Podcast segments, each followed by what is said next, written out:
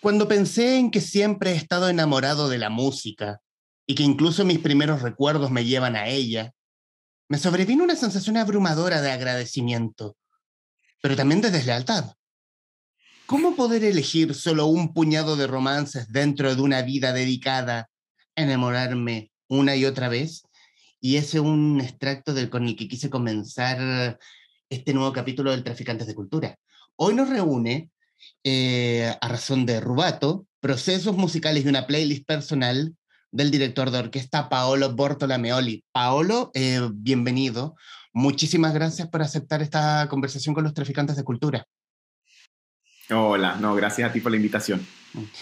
Y obviamente, obviamente vamos a hablar del libro. A mí me gusta comenzar con la idea del libro, pero antes que todo, y, y es el comienzo del libro sobre todo, ¿cómo comienza en ti la pasión por la música?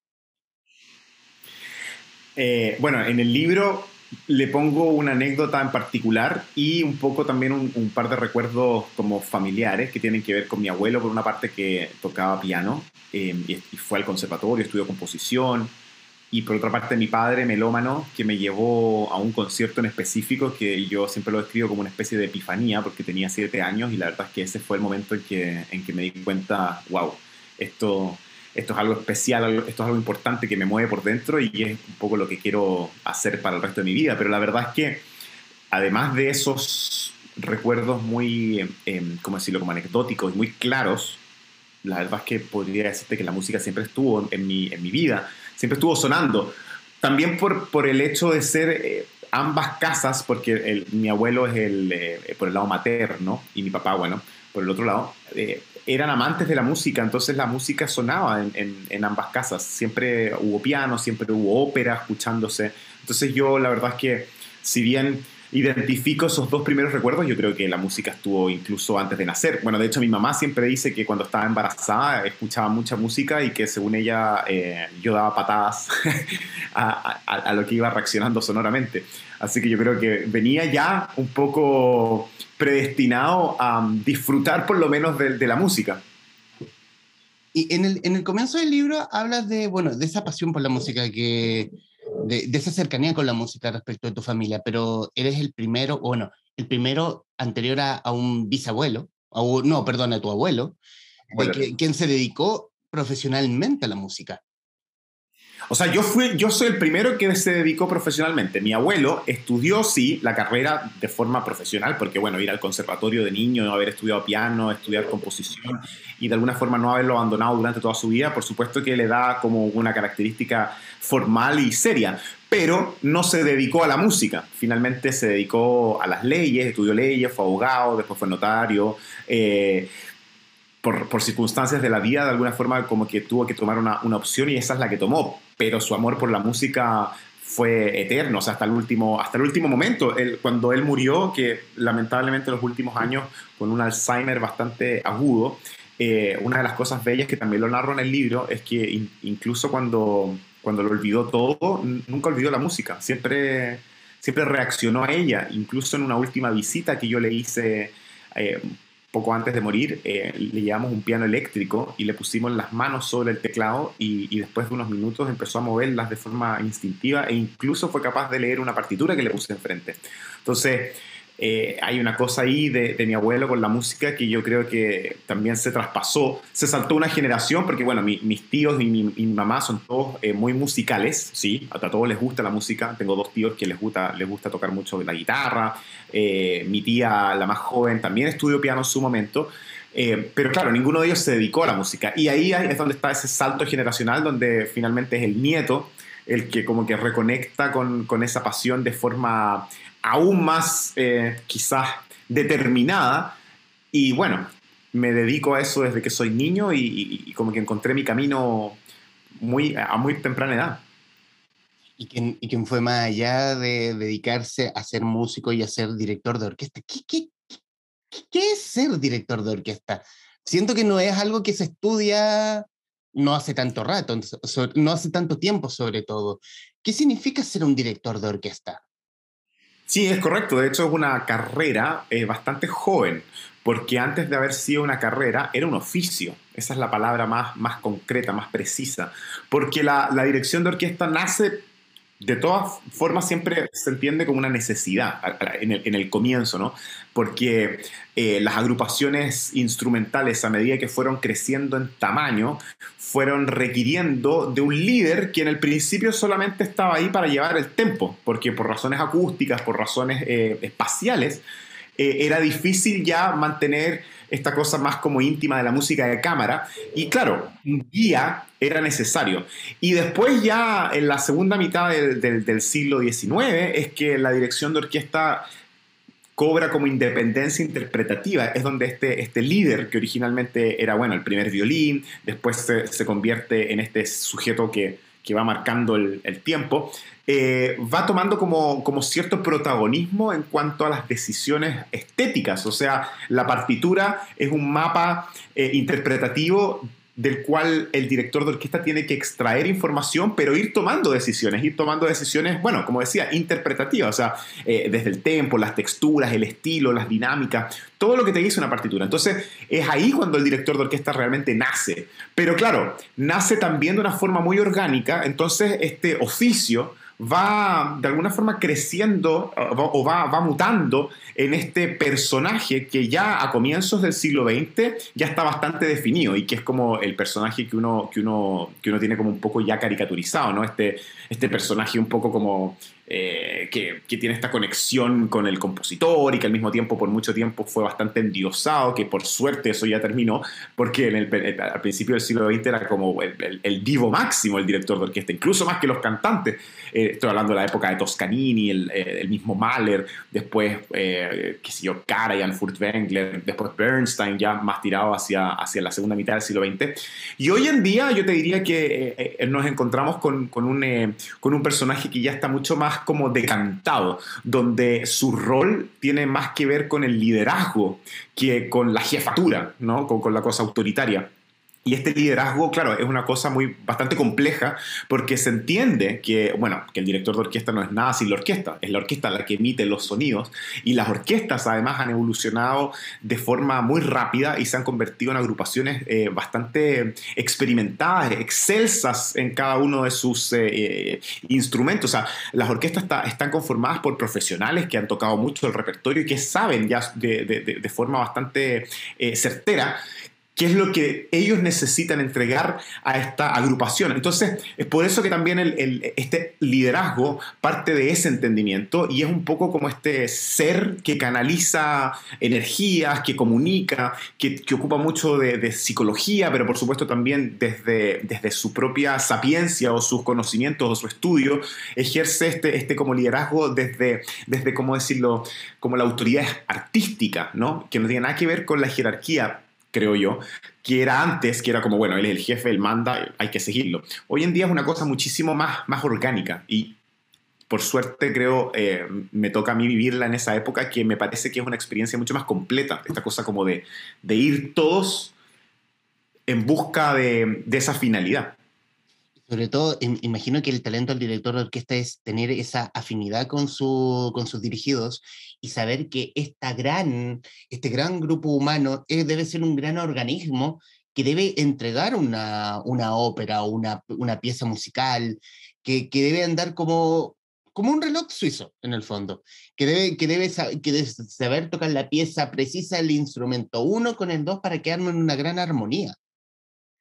Sí, bueno, hay mucho de eso, hay mucho de, de, como de aprender. Yo, siempre ocupo la metáfora que es como aprender a bailar, donde cada uno se mueve en direcciones eh, conjuntas, pero sin pisarse los pies.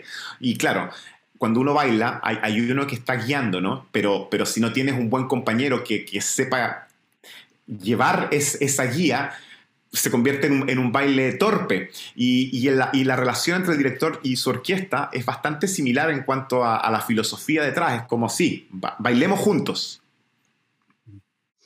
Rubato, del italiano rubare o robar, es el arte de la interpretación. Tiene relación con robarle tiempo a la música, haciendo más lento el paso de una idea y así enfatizarla por un breve instante.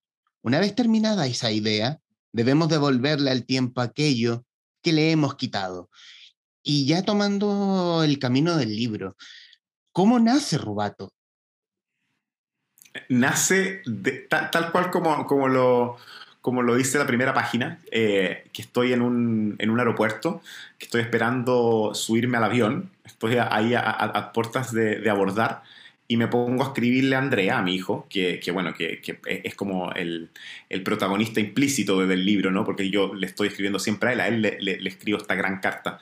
Y cuando estaba en ese aeropuerto, que fue hace ya unos cuatro años atrás, eh, yo empecé a escribirle una, una carta hipotética a, a, a, la Andrea del futuro, a la Andrea adolescente o a la Andrea adulto, donde yo de alguna forma le estaba narrando en primera persona por qué su papá está tan locamente enamorado de lo que hace, porque siempre está viajando, porque siempre tiene, tiene una, maleta en la mano, porque tiene partituras en la otra. Eh, y cuando comencé a escribir esa carta, la verdad es que no pensé que se iba a transformar en un libro, porque fue una carta que dejé ahí. Pero después, eh, el 2020, bueno, en la pandemia, eh, y yo viviendo con Andrea 24/7, que fue una experiencia también tremendamente enriquecedora para nosotros, porque bueno, por motivos de mis viajes a veces nos toca estar distanciados, pero claro, ahí estábamos todo el tiempo juntos, y en algún momento también un poco llevado por, la, por esta necesidad de, de, la urgencia de la abstinencia artística que estábamos teniendo todos los que nos dedicamos al arte escénico, eh, me puse a escribir y retomé esa carta y ahí como que hizo todo mucho sentido porque yo hace muchos años que quería escribir un libro de música, tenía bastante claras algunas ideas de qué quería hablar, de qué cosas quería hablar en el libro, pero no tenía todavía el sentido narrativo, no sabía ¿Para qué escribir el libro? Y cuando encuentro esta carta y cuando me veo con Andrea en esta situación tan especial, la verdad es que como que de pronto todo hizo mucho sentido y me puse a escribir y me puse a escribir, escribir, escribir, escribir y fue una bajada que, bueno, fueron como tres meses y medio de escribir sin parar, donde una cosa se iba conectando con otra porque de alguna manera, sin haberme dado cuenta, yo había estado eh, sí, rumiando el libro años, pero no sabía muy bien cómo partir. ¿Y cómo, perdón, ¿y cómo llega la pollera? ¿O tú vas a ellos? No, esto fue, fue bellísimo también, porque en, la pandemia una de las, de las tantas actividades online que hice fue eh, un ciclo que se llamaba Tertulias del Teatro Municipal, donde invitaron por, por muchas por muchos, eh, semanas a distintos artistas a hablar de distintas eh, cosas relacionadas con programas online que ellos estaban dando. O sea, eran como una especie como de introducción a o conversatorios. Y en uno de esos conversatorios me preguntan ¿En qué estás, Pablo, en este momento, en, pandemia? Y yo digo, bueno, estoy disfrutando mi tiempo con, Andrea, estoy eh, volviendo a tocar piano, estoy escribiendo un libro, pero así como muy, muy, relajadamente. Eh, y eso, eh, esa frase llegó rápidamente a oídos de la pollera, que se interesaron en que yo estaba escribiendo un libro y me dijeron, oye, supimos que... Y la verdad es que me pilló bastante de sorpresa porque si bien me, sentí sumamente halagado y muy contento, yo estaba escribiendo el libro sin, sin pretensiones, todavía por lo menos. Eh, no tenía un timeline, no, no, estaba escribiendo simplemente por esa como necesidad de, de expresar, pero sin tenerle todavía forma. Y cuando ellos me dijeron que estaban interesados en leer lo que tuviera, yo la verdad es que ahí me puse un poquito nervioso y dije, ya, denme un par de semanas para terminar de redondear los primeros capítulos que ya escribí y se los mandé y, y a, la, a, la, semana, más o menos, me, me, me, dijeron que, bueno, que lo habían leído y que les interesaba muchísimo publicarlo, así que, que, que, le parecía que, que me parecía a mí que nos metiéramos en esta aventura. Y la verdad es que fue una aventura bellísima porque por una parte también me sirvió el hecho de tener como una presión por algo concreto, o sea, de que había fechas de entrega y qué sé yo, pero por otra parte también el proceso de, de, de escribirlo fue muy bello porque eh, me dieron total libertad para que yo terminara de, de escribir todo lo que quería decir antes de empezar, bueno, a conversar o a, revisar o, las cosas de edición. Y en todo el proceso siempre fue una cosa mucho de feedback y de conversarlo y de analizarlo. Y a mí me dejó muy contento porque lo que, lo que finalmente se publicó, el resultado, es como el libro que yo quería que, que fuera. Entonces fue súper lindo, la verdad, trabajar con, con la pollera. ¿Y cómo fue ese trabajo con tu editor a cargo? Eh, ¿Fue de ese del tipo de conversación? ¿Hubo que sacar cosas? ¿Hubo que pulir otras cosas. es que fue todo muy orgánico, porque por supuesto que se fueron puliendo cosas, pero nada que, que se haya hecho o las decisiones que se hayan tomado no fueron de común acuerdo. O sea, yo, yo quedé contento hasta, hasta la última coma, punto aparte. Si habían de repente frases que yo qué sé yo, me, las reformulaban y yo sentía que no, sabes que tenemos que volver a, la frase original porque creo que es, mucho más precisa, como lo digo yo, se volvía la frase original y al revés, si me daban algún tipo de, acotación, el orden de una palabra o, el orden de una, de una, oración con respecto al, párrafo, y a mí me parecía que, estaba, que era mejor que lo que yo había propuesto, también quedaba. Entonces fue, fue sumamente eh, grato, amistoso y productivo, constructivo todo, todo ese periodo de, de la edición. Hay en, la, en, la, primera parte del libro hablas como de esa mm, de la emoción, de la emoción de la música y, lo ejemplificas en tu primer eh, encuentro con un concierto. Eh, en el fondo, donde tú te pones a llorar y no explica, no, te preguntas por qué no es de pena, sino es porque es, un, es una alegría. En el fondo es el sentimiento que te, el sentimiento que aborda una ópera o una pieza musical respecto de lo que como pudo haberlo sentido el Paolo pequeño, o como, o como cualquier hijo de vecino que va al teatro municipal a, a ver ópera, o, o, o, es lo mismo lo que siente uno, o lo que puedo sentir yo probablemente.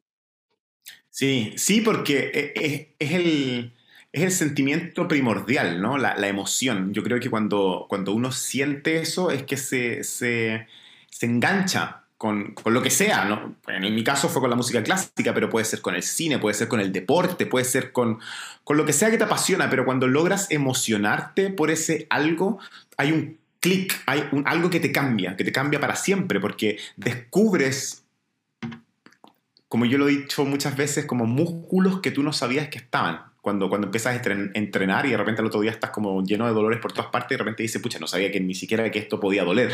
claro, porque no, porque no lo habías ejercitado. Y en el caso de la emoción estética pasa, pasa lo mismo. Cuando hay algo que te, que te toca una fibra sensible, despiertas algo. Y ese, ese algo que se despierta se queda ahí. Y ahí es cuando por eso es que yo decido partir con esa anécdota un poco como para, eh, de alguna forma, jerarquizar que dentro de todas las cosas que uno puede eh, experienciar en una, en, en una situación donde te ves expuesto a un estímulo estético, creo que la emoción sigue siendo la más relevante, porque después entran otros procesos, que viene el entendimiento, que desde un punto de vista como la emoción intelectual, ¿no? O sea, que cuando ya empiezas a entender por qué, por qué pasan estas cosas, también te fascina, te fascina entender el proceso estructural, eh, cuando, cuando alguien te explica, mira, lo que pasa aquí es que en, en, en, el primer movimiento de X cosa hay una forma que se llama forma sonata, y te, y te explican la forma sonata. Mira, la forma sonata son dos temas, un tema A que contrasta mucho con el tema B, que de hecho muchas veces se le llama al A al masculino, que es más rítmico, es más vehemente, y el segundo, el femenino, que es mucho más dulce y lírico. Y después hay una, una zona que es el, desarrollo, y resulta que estos dos temas se desarrollan, se varían, se fragmentan, después viene una recapitulación y los vuelves a escuchar y después hay una conclusión. Cuando te explican eso por primera vez, uno dice, wow, qué claro está ahora el panorama. No, no me había dado cuenta que en realidad hay una narrativa en la música que está bastante implícita pero cuando te, la, te ponen los focos, tú la ves, no la olvidas y empiezas a, gozar de otra forma, lo empiezas a reconocer. También te pasa cuando vas a un museo y, claro, ves una pintura y, con el audio guía te explica, mira, el trazo y la luz y esto es lo que está haciendo. Todas esas cosas enriquecen tu experiencia, de todas maneras. Y, creo que uno va como construyendo una relación en cuanto a cómo te enfrentas a estos estímulos estéticos. Pero sigue siendo para mí la emoción la puerta de entrada y la que uno siempre debiese buscar.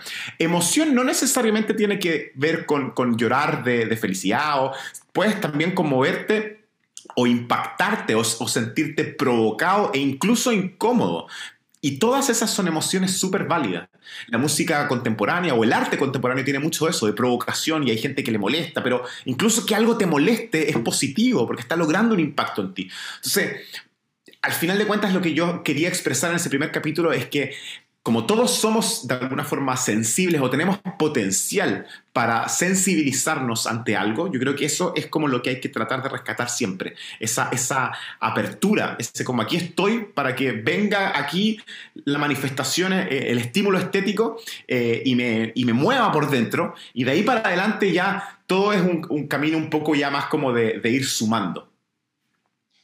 Tú, mencionas en el libro, perdón, tú mencionas en el libro, y quiero citarlo tal cual, La música clásica ha sido erróneamente asociada a un espectro conservador e inaccesible, un desacierto lamentable que debe ser revocado derribando cualquier tipo de barreras y generando puente de masificación desde el entusiasmo de sus protagonistas. ¿Crees que ha faltado eso? No es, no es tan habitual de que, o sea, perdón, corrijo, es la, se ha llevado, un se ha llevado eh, la música clásica a un mote demasiado mm, elitista eh, respecto de, que está bajo cierto nivel social y no ha bajado como para que todos, como para que, como para que todos podamos disfrutar de la música en el fondo. Sí, es una pregunta compleja y también tiene respuestas complejas. Primero que nada voy a partir con lo que dijiste, con el, espectro social. Yo te diría que ocurre, pero al mismo tiempo también hay una paradoja, porque resulta que los artistas generalmente son del otro espectro social, ¿no? O sea, como que tenemos separado un poco como que el consumidor de arte, estoy hablando de la caricatura, esto no siempre se aplica, pero la caricatura es el consumidor de arte, es como el aristócrata y, bueno, en el pasado los, los, condes y qué sé yo, la, aristocracia francesa, eh, vienesa, pero resulta que los artistas, los que se dedican al, arte, no, no, vienen de, ese, de esa misma eh, clase social, pero al mismo tiempo son los que más la disfrutan cuando la están haciendo, los cantantes, los intérpretes, los pianistas, la gente de la orquesta, los compositores. Entonces, ahí como que uno, uno podría fácilmente derribar el mito. O sea, no tiene nada que ver una cosa con la otra. Yo creo que tiene que ver con la sensibilidad de las personas y cómo han estado expuestas o no a este tipo de arte. Eso por una parte. Y por otra parte, sí es cierto, que también es paradójico y es un poco una ironía bastante eh, poco útil, los mismos artistas desde el final del, bueno, desde el siglo XIX en adelante, fueron ellos mismos como que de alguna forma cercando al arte, protegiéndolo, haciéndolo un poco inaccesible en términos como de, que esto que estamos haciendo eh, es, profundo, es trascendental, es elevado, eh, y por ende, eh, no todas las personas están preparadas el mensaje.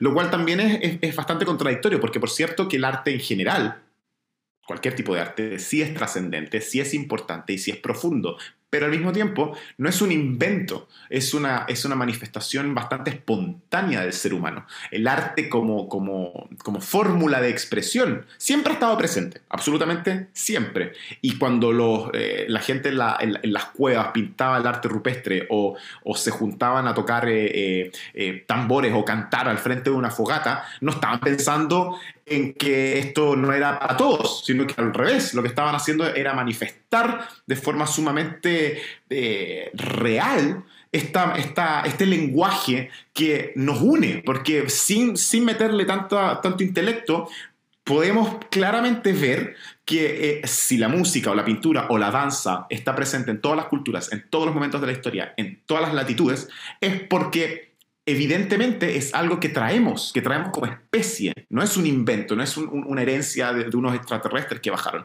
Entonces, ahí es donde viene esta cosa como irónica, porque si nos pertenece a todos y nos comunica a todos, entonces, ¿por qué darle un, halo de inalcanzable, siendo que es todo lo contrario. Entonces ahí es donde viene esta cosa que, ¿por qué los artistas en algún momento se, dedicaron un poco como, como a plantear eso? Que este es un arte elevado, que es un arte complejo y que no es para todos, cuando en realidad siempre ha sido para todos.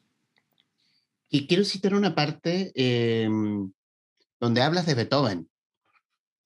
Beethoven es Beethoven, el, el compositor más tocado, más, gran, más grabado, el protagonista de ese busto que está en todos los teatros, el que escribió música porque le resulta familiar a, lo menos a los menos versados en la materia, porque, honestamente, ¿quién no ha escuchado al menos el comienzo de La Quinta?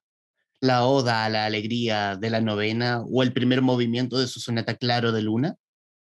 Su música encontró la forma de colarse en el ADN de la cultura universal y eso no es menor.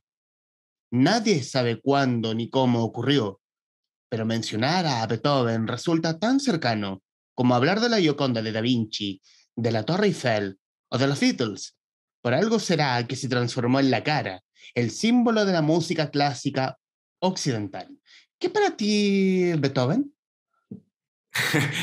Eh, es un buen ejemplo que, que, me gusta, bueno, que de hecho lo, lo, lo hablo en el libro, que yo digo, bueno, a ver, que tiene su música que, que, que, se coló, ¿no? Como digo, como que se coló como en, el, como en el ADN de la cultura general. bueno, yo creo que lo que tiene ah, no, es tanto que, que sea tocado tanto, porque sí, por supuesto que se ha tocado tanto, pero, pero que se ha tocado tanto por una razón, que es porque es un compositor que de alguna forma trasciende eh, el tiempo por la honestidad de su mensaje. O sea, ya solamente hecho de, sonidos, sin pensar en contexto, sin, pensar en, en post-revolución francesa, en Napoleón o en Schiller para, para, los textos de la novena, o sea, sin, sin entrar en nada de eso, ya escucharlo supone un encuentro con alguien que está escribiendo desde sus vísceras y desde su alma y desde su corazón. Y por eso es que es una música tan eh, vehemente, tan, tan, tan potente, tan llena de acentos, lleno de ritmos, lleno de energía.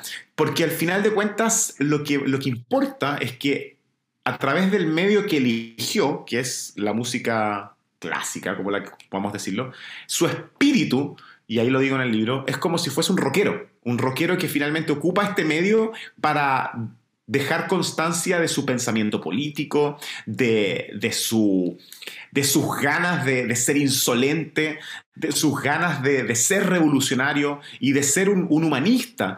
Y, de alguna forma eso es lo que logra a través de sus sonidos. Entonces por eso es que, nos, resulta un poco una música cercana, si bien fue escrita hace ya mucho tiempo. Porque yo creo lo creo profundamente, yo creo que cuando los artistas eh, realmente se conectan a través del medio que eligen, sea la pintura, la literatura, la música, lo que sea, se conectan con, con lo que ellos realmente son como, como personas, es donde uno como receptor empatiza, porque el que te está hablando es un ser humano igual que uno donde el contexto, donde la historia, donde las anécdotas, donde la bibliografía, todo es un, un aparato que enriquece la comprensión de este protagonista, pero detrás de eso hay algo mucho más simple, mucho más intuitivo y mucho más cercano, que es, oye, él era un ser humano, un ser humano con, los mismos miedos, con los mismos problemas, con, con, los mismos anhelos, con los mismos triunfos, con las mismas penas.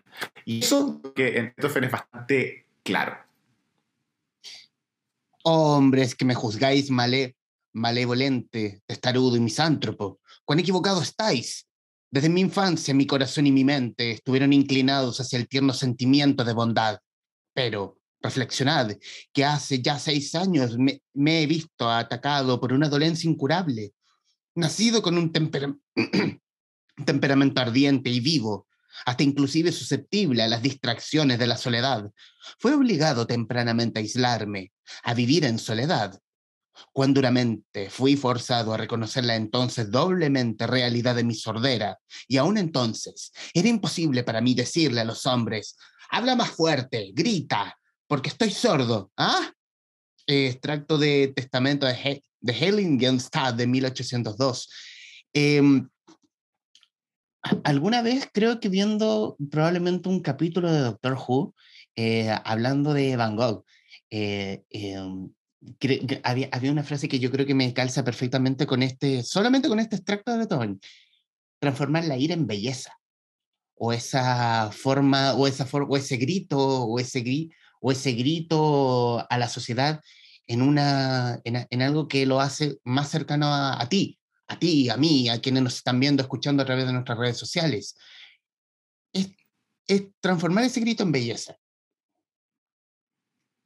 Sí, absolutamente. O sea, yo creo que, eh, bueno, en el caso del grito o, al mismo tiempo de, la felicidad, porque puede ser un extremo, ¿no? O sea, también está esa capacidad de, que a veces, ¿cuántas veces nosotros hemos sentido esa sensación de, felicidad que no nos cabe en el cuerpo, que de verdad, eh, o sea, no te cabe, porque, porque es tanta que realmente no sabes cómo contenerla o cómo, o cómo expresarla. Y resulta que te encuentras con, con un, un, extracto un libro o, o, bueno, una sinfonía o una película, y ahí es donde está la respuesta, como dice, eso, esto es exactamente lo que estaba sintiendo y no sabía cómo decirlo. Entonces, ahí, un poco poniéndolo como contraposición con lo que puede ser lo, anterior, ¿no? El, grito de desesperación, la desolación, la tristeza, porque también creo que es, bien importante eh, mantener como el espectro eh, equidistante, porque no todas las expresiones artísticas son desesperadas,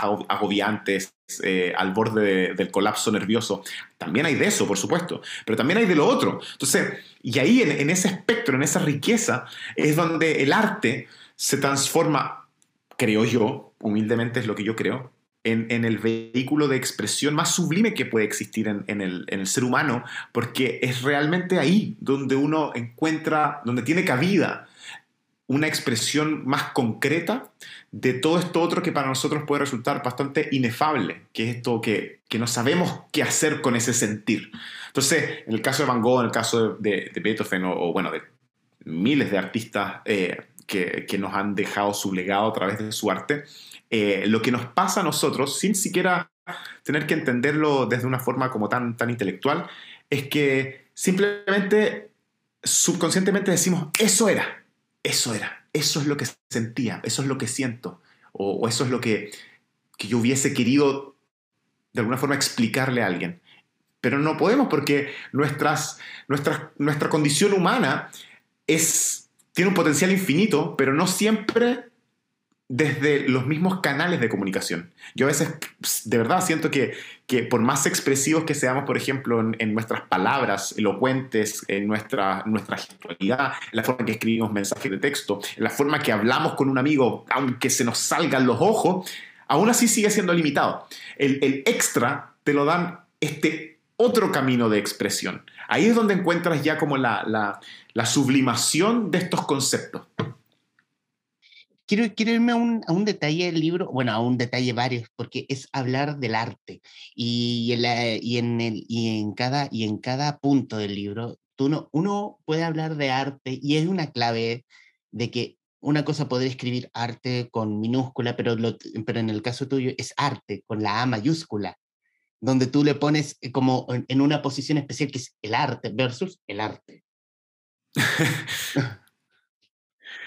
Puede ser porque parto de la premisa de algo que también digo al comienzo del libro, creo, que es que yo, por supuesto esto es un pensamiento muy personal, pero, pero si yo tuviese que definir a la, a la humanidad, yo diría que es a través de, de sus logros. Y creo que su máximo logro es el arte, porque el arte representa lo mejor de nosotros al haber sido capaces de encontrar una forma de crear algo que finalmente logra conmovernos. O sea, ser capaces de, fabricar un estímulo estético que, a niveles científicos puede ser significar más que, no sé, en el caso de la música, ondas viajando en, el espacio, o en el caso de la pintura, eh, luz, o qué sé yo. O sea, todas estas cosas que tú las podrías explicar científicamente como con una, con una apreciación muy concreta,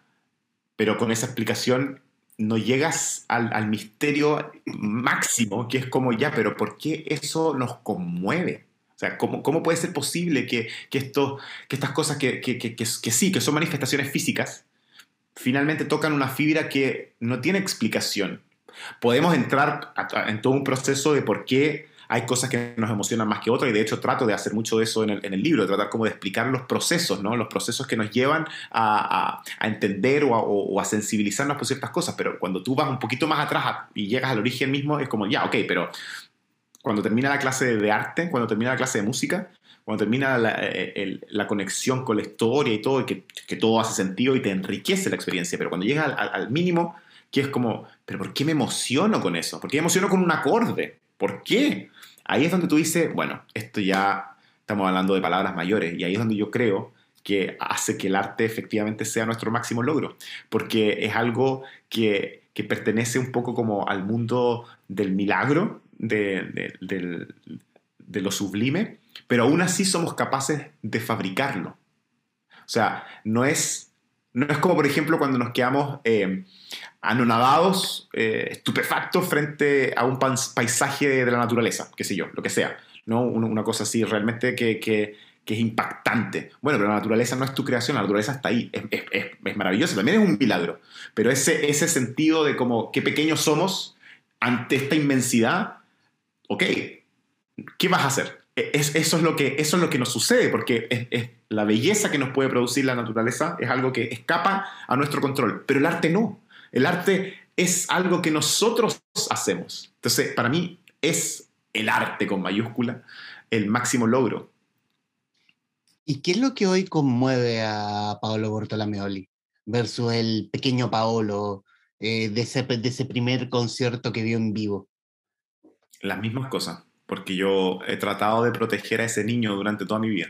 Que no, que no se acostumbre, que no lo dé por hecho eh, y que el hecho de dedicarme a esto nunca se transforme eh, en un trabajo desde el punto de vista como de la rutina o, de entender la fórmula de, sino que al revés, como que eh, el, mantenerme conectado a esa genuina emoción eh, es algo que me pasa todos los días. Y todos los días agradezco dedicarme a lo, que me, a lo que me dedico. Literalmente todos los días logro emocionarme como me emocioné ese día. Hoy día mismo estaba ensayando, por ejemplo, pues, estoy acá ahora, estoy en París y, ensayando Tosca. Y, ni siquiera ha llegado el punto de, comenzar a ensayar con la orquesta. Estamos recién ensayando la puesta en escena, que es un trabajo de mucha repetición, mucha repetición, donde están los cantantes, pero está el director de escena que va explicándole, bueno, ahora tienes que ir acá y ahora tómala del brazo, no, otra vez, no, la copa, no, otra vez, y, boom, boom. y es bien lento, es muy lento. Y son varias semanas hasta que ya la cosa ya como que toma cuerpo y, bueno, y viene la orquesta y el coro y, y todos al escenario. Pero en el, primer proceso todo es, muy lento. Pero, por supuesto que también hay música, entonces hay, un pianista y bueno, y, yo que estoy liderando el, ensayo. Y aún así, si paramos cada tres minutos eh, para volver a repetir el pasaje, porque como te digo, es una cosa muy de relojería, porque es la cosa teatral, netamente teatral. Eh, aún así, cuando estamos en esos dos minutos que, hasta que el director de escena nos pare, y digo, Dios, qué belleza esto, o sea, qué, manera de estar bien hecho todo, la música, cómo Puccini entiende el teatro, cómo, cómo la, la, forma en que pone el, texto, pero al mismo tiempo las notas que elige para que, le den un, movimiento teatral eh, que, está absolutamente integrado entre, entre lo que ocurre desde un punto de vista como de, lo actoral y lo musical, funcione de, maravilla. Entonces, pasan esas cosas y yo de verdad me emociono, o sea, digo, qué privilegio estar haciendo esto. Y, y, creo que eso me ha resultado un poco la fórmula de, la vida, porque si no me siguiese emocionando como me emocioné esa primera vez que sentí estos músculos moverse, la verdad es que ya no tendría tanto sentido hacerlo. Y, para mí lo tiene por eso. Eh, Paolo, y en los minutos que nos quedan de esta grabación, hablar de sensaciones. ¿Cómo, ¿Qué sensación te deja, Rubato? ¿Qué sensación te deja ya publicado con segunda edición, con una buena referencia del, mismísimo Gustavo Dudamel? Eh, ¿cómo, ¿Qué sensación te deja a ti como autor? Fue una experiencia bellísima. La verdad es que realmente la, la, atesoro mucho, la, la, tengo muy, con mucho cariño todo lo que fue el proceso de escribirlo, porque como te digo, fue una cosa como entre inesperada, pero al mismo tiempo cuando me puse a escribir como que bajaron todas las ideas que estaba ahí masticando sin haberme dado cuenta. Por otra parte, fue una especie como de catarsis, porque fue muy necesario en ese momento de, mi vida eh, escribirlo. Eh, fue súper espontáneo. Eh, está, está escrito con mucho, mucho, pero mucho amor, porque realmente estaba Andrea en mi cabeza todo el tiempo. O sea, es realmente una carta. O sea, cuando tú lo lees te das cuenta que nunca abandono ese, esa finalidad porque así fue, o sea, realmente lo fue, no, no fue solamente que fue una buena excusa narrativa para, para, enmarcar un libro, sino que realmente era escribirle a mi hijo. Eh, así que desde el punto de vista del proceso no puedo sino recordarlo con un cariño enorme. Con el trabajo con, con la pollera lo mismo, o sea, fue, fue como te digo, fue, fue ideal, fue perfecto. Y ya una vez publicado, claro, cuando recién se publicó, está, todavía estaba muy fresco todo y, era muy difícil para mí como que verlo en distancia. Pero a los seis meses, creo que, que seis, siete meses, eh, me dicen que van a sacar una segunda edición porque, bueno, porque le había ido muy bien a la primera. Y, estuvo la posibilidad de, revisitar el libro.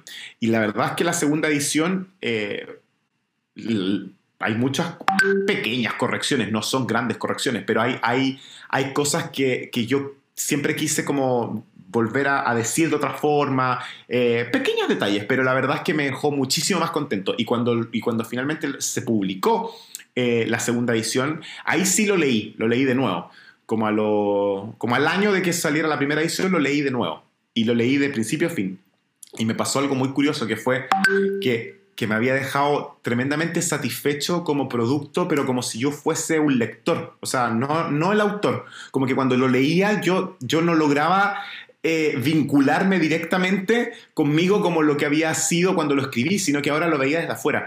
Y, me gustó, como que lo, leí con mucho cariño y como que me, me gustaba ver cómo, cómo se, se, se, hilaban las ideas y de alguna forma siento que como que realmente no dejé nada afuera. Eh, y bueno, y eso no es tan común, yo creo. O sea, yo creo que a, los autores les debe pasar bastante esa cosa de que como que quedan como un poco como, como frustrados, no sé. Y la verdad es que yo no, yo quedé como contento. Y de hecho tan contento que quedé con las ganas de seguir escribiendo. Así que por ahí ando masticando otras ideas para ver si en algún momento me pongo a escribir eh, otro, otro libro.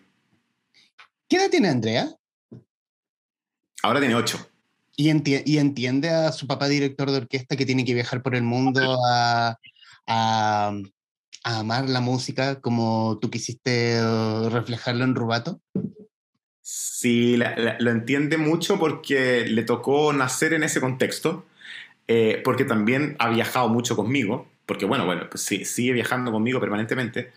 Eh, entonces como que para él es una cosa como natural de alguna forma, es como su, su, vida, ¿no? El tener un papá director de orquesta y, la música muy cercana y permanentemente en contacto con teatros y con, y con solistas y con cantantes y con orquestas y con ensayos. O sea, toda esta cosa para él es como, bueno, es parte de su estructura. Entonces yo creo que la entiende sin entenderlo. Que eso es lo más bonito. O sea, yo creo que no, no ha tenido que invertir eh, pensamientos extras como para decir, pucha, qué raro todo esto, a ver, si lo entendemos. Sino que no, es, lo más natural del mundo. Eh, también sabe que, por supuesto, que Rubato es un libro que yo le escribí a él. Eh, y, y, nada, o sea, estoy esperando pasivamente el momento en que algún día él lo agarre por su cuenta, porque yo obviamente nunca se lo voy a, nunca se lo voy a pedir ya, pues Andrea, léete el Rubato yo, creo que llegue cuando llegue. Eh, y, que, y, que, bueno, imagínate, eso va a ser un, cierre bastante mágico. Como que finalmente Andrea me, me lea esta carta.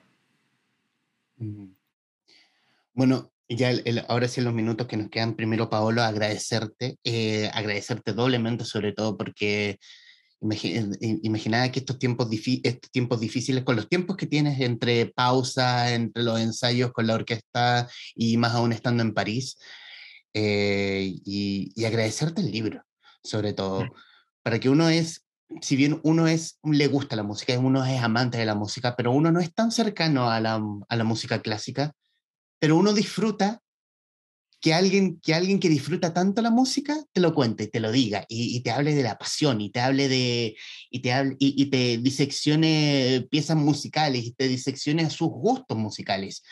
Eh, y te deja tal cual el director de orquesta está en una pieza en, en, la ópera, o sea, te deja con la adrenalina arriba. Y, y sobre todo porque está escrito con, en un tono musical como, como se entiende la música clásica. Hay, tiemp hay tiempos precisos, hay escenas muy graciosas, otras que te conmueven, pero sobre todo el amor a la música aquí yo quiero resaltar eso en Rubato y, y gracias. no, bueno, gracias. La, verdad es que a mí me emociona mucho cuando la gente, bueno, de partida cuando lo lee y me hacen comentarios, porque, no sé, está bien, ahora ya, ya me acostumbré a eso, porque el libro, bueno, como ya lo hablamos, tiene segunda edición, o sea, ya, yo ya sé que la gente lo ha leído, pero al principio me conmovía muchísimo cuando la gente solamente me decía estoy leyendo tu libro eh, y, yo no podía evitar decirle ya cuando lo termines cuéntame qué te pareció, porque no sé, pues, eh, eh, de alguna forma también es una cosa como bien íntima, ¿no? El, libro es, bastante íntimo en, el sentido de que estoy es, como abriendo todo un, un, canal de, de, de expresión con respecto a algo que yo amo, pero siempre dirigido eh, a mi hijo. Entonces, claro, al principio, no, que, no es que haya sido con pudor para nada, porque por, por supuesto el libro está pensado para que sea leído, pero como yo no soy escritor, eh, no tenía esa como, como experiencia de cómo es este feedback con el lector, porque se parece, o sea, no, no, se parece en nada a lo que yo hago, porque el libro es una, es una forma de expresión artística pasiva. O sea, tú escribes el libro en, tu mundo, en tu proceso, en tus tiempos, y después se publica y ya, y se fue, y ya no es, ya no es más tuyo. Totalmente distinto a lo que uno hace en un concierto. El concierto es todo el tiempo una reciprocidad al segundo con tu audiencia. O sea, la, audiencia va a reaccionar, no solamente el aplauso, el aplauso es, lo último, pero todo el momento tú estás en, en, un diálogo permanente con esta energía de la gente que está ahí escuchando lo que está ocurriendo. Con el libro no es así, entonces para mí era totalmente nuevo cómo relacionarme con, con, el, con este público. Y, bueno, nada, hasta el día de hoy agradezco muchísimo cuando la gente tiene algo, algo que decirme el libro. Por supuesto que súper también eh, eh, conmovido cuando la gente le, me dice que los conmovió el libro, que realmente lo encontraron, eh, bueno, bonito y, qué sé yo, y, y claro, y eso que, que dices tú que es un libro como que está escrito musicalmente, también me lo han dicho y eso es supongo que es una cosa que simplemente afloró natural porque soy músico, no sé, pues nunca lo pensé así, o sea, nunca pensé, a ver, ¿cómo lo voy a escribir? ¿Cómo lo, cómo, cómo lo voy a... Eh, ¿Qué ritmo le voy a dar? Eh, iba saliendo a medida que iba desarrollando temas. Así que nada, súper contento y, como te digo, eh, me emociona que, que la gente lo haya disfrutado. Rubato es una generosa radiografía de las influencias e inquietudes de un artista y al mismo tiempo una invitación a decodificar las grandes piezas musicales mediante nuestra propia interpretación o en específico nuestras propias sensibilidades. Rubato, procesos musicales y una playlist personal de nuestro invitado Paolo Bortolameoli em, y también libro editado por La Pollera Ediciones. Eh, Paolo, muy agradecido de esta conversación para con los traficantes de cultura. Muchas gracias a ti. Y a quienes nos están viendo, escuchando, gracias por estar ahí. Adiós.